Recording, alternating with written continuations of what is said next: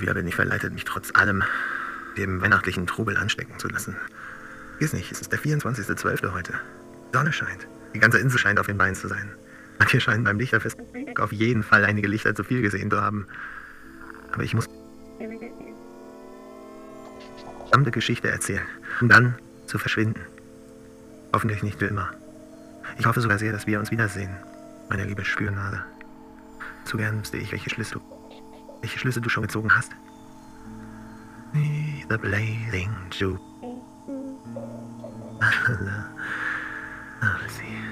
Aber nicht schnell.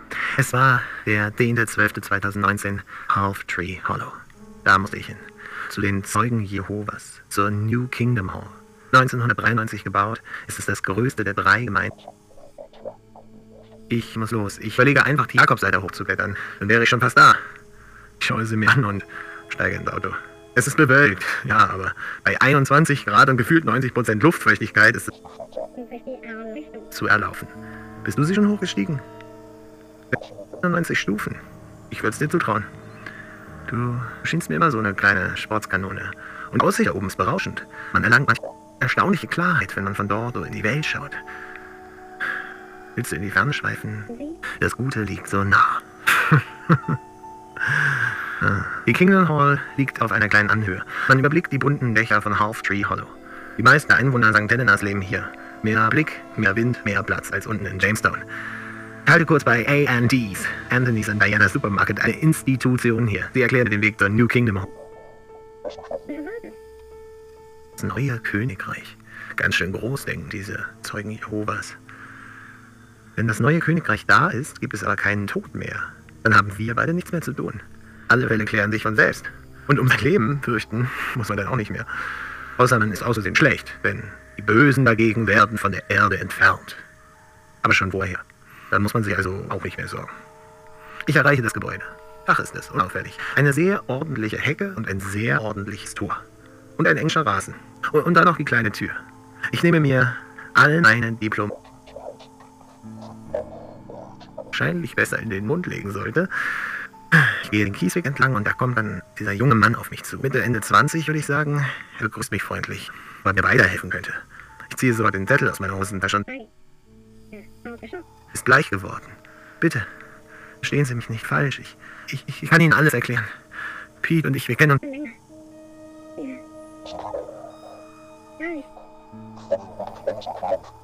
Paulus, schalt es vom Haus. Mit wem sprichst du denn da? Ein Mann, die 60, gütig aussehend, kommt auf mich zu. Der Vater schickt den Sohn ins Haus. Und ich frage ihn nach seiner Einstellung zu Homosexualität. Ohne Erfolg. Er ist aalglatt und lässt mich abblitzen.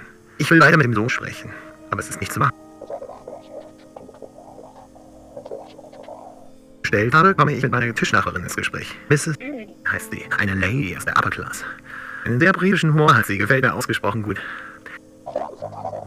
weil ihr Mann hier investiert habe. Nicht direkt, aber damals, als das South Atlantic Express Cable geplant wurde, war seine Bank A. Aberdeen and Company der Hauptgeldgeber.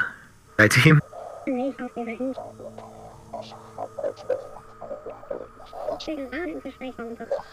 und dann sind, steht plötzlich der junge Mann von heute Morgen vor meinem Tisch. Scheint ängstigt. Mr. Novak, gut, dass ich Sie hier antreffe. Ich muss unbedingt mit Ihnen sprechen. Ich hatte nicht die Gelegenheit, Ihnen alles ausführlich zu erklären. Ich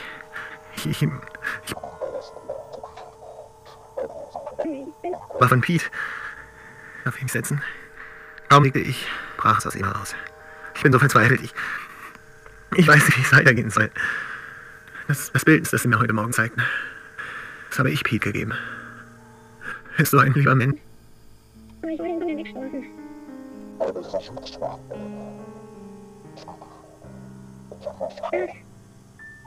Wissen Sie, als Zeuge Jehovas gilt das als große Sünde. Ich habe nichts mit dem Tod Henriks zu tun. Ich schwöre es ihm, bei allem, was mir heilig ist. Aber ich bin mir sicher, zu, zu, zu was mein Vater alles in der Lage ist. Ich, ich weiß nicht, weiß nicht, wozu er fähig ist. Ich habe es ihm standen. Vor zwei Monaten. Jetzt klar war, dass Henrik bald zurückkommt und, und ich nicht länger.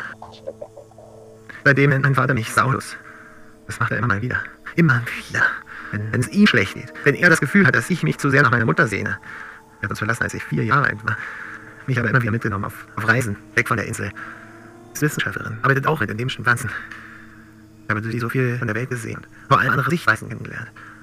Trotzdem könnte ich mir nicht vorstellen, meinen Vater allein zurückzulassen. Ich habe es versucht, weil ich diese Enge, diese Verabschiedung nicht länger ertragen konnte. Aber selbst mein Geständnis hat meinen Vater nicht dazu gebracht, mich zu verstoßen. Sie können sich eure Welt gar nicht vorstellen. Als kleiner Junge schon musste ich von Haus zu Haus gehen. Diese Aufgabe habe ich.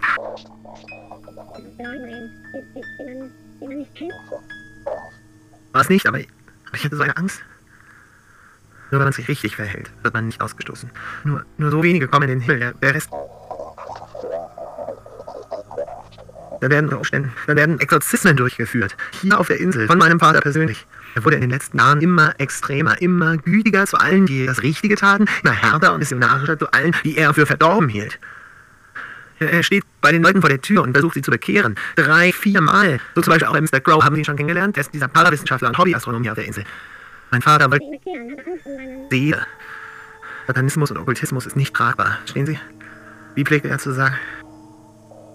Ist, dass gemäß der Bibel diejenigen, die zu Dämonen wurden, als Geistpersonen beschrieben werden, die sich in der vorsinnflutlichen Gesellschaft materialisierten, um perverse sexuelle Begierden zu befriedigen. So sieht er die Welt. Bei jenem Parawissenschaftler kam er einmal sehr ängstlich zurück. Mr. Crow hatte wohl eine Waffe gezogen und in die Luft geschossen, um ihn zu verscheuchen. Ich habe eine solche Angst. Eine solche Angst vor ihm. Und ich liebe ihn aber gleichzeitig so sehr. Glauben Sie mir, nie im Leben hätte ich Henrik Verpil etwas... brach in Tränen aus. Lissy konnte nicht glauben, was mir da gerade alles erzählt wurde. Der Junge war so verzweifelt. Ich war völlig fassungslos. Diese Offenheit rührte mich. Gleichzeitig warf sie aber auch wieder Fragen auf. Welcher Motiv hatte der Vater? Welche Bedeutung hat der Spruch, der im Liebesbrief stand? Hatte Paul doch mit dem Tod zu tun? Weiß er noch mehr, als er gesagt hat? Ich bin inzwischen an einem völlig anderen Punkt in meiner Ermittlung. Und ich weiß nicht, wer genau hinter mir ist. Aber ich will, dass du meine Ermittlung weiterführst. Allen Spuren nachgehst. Ich führe Stationen, an denen ich war. Zu den Menschen, mit denen ich gesprochen habe. Ich habe einige Gefährten nicht weiter verfolgt. Oder weiter verfolgen können. Im Okkultismus zum Beispiel sind so viele Menschen miteinander verbunden. Ich will, dass du Beweise findest, Lissy. Ich will, dass du die Dinge siehst, die ich übersehen habe.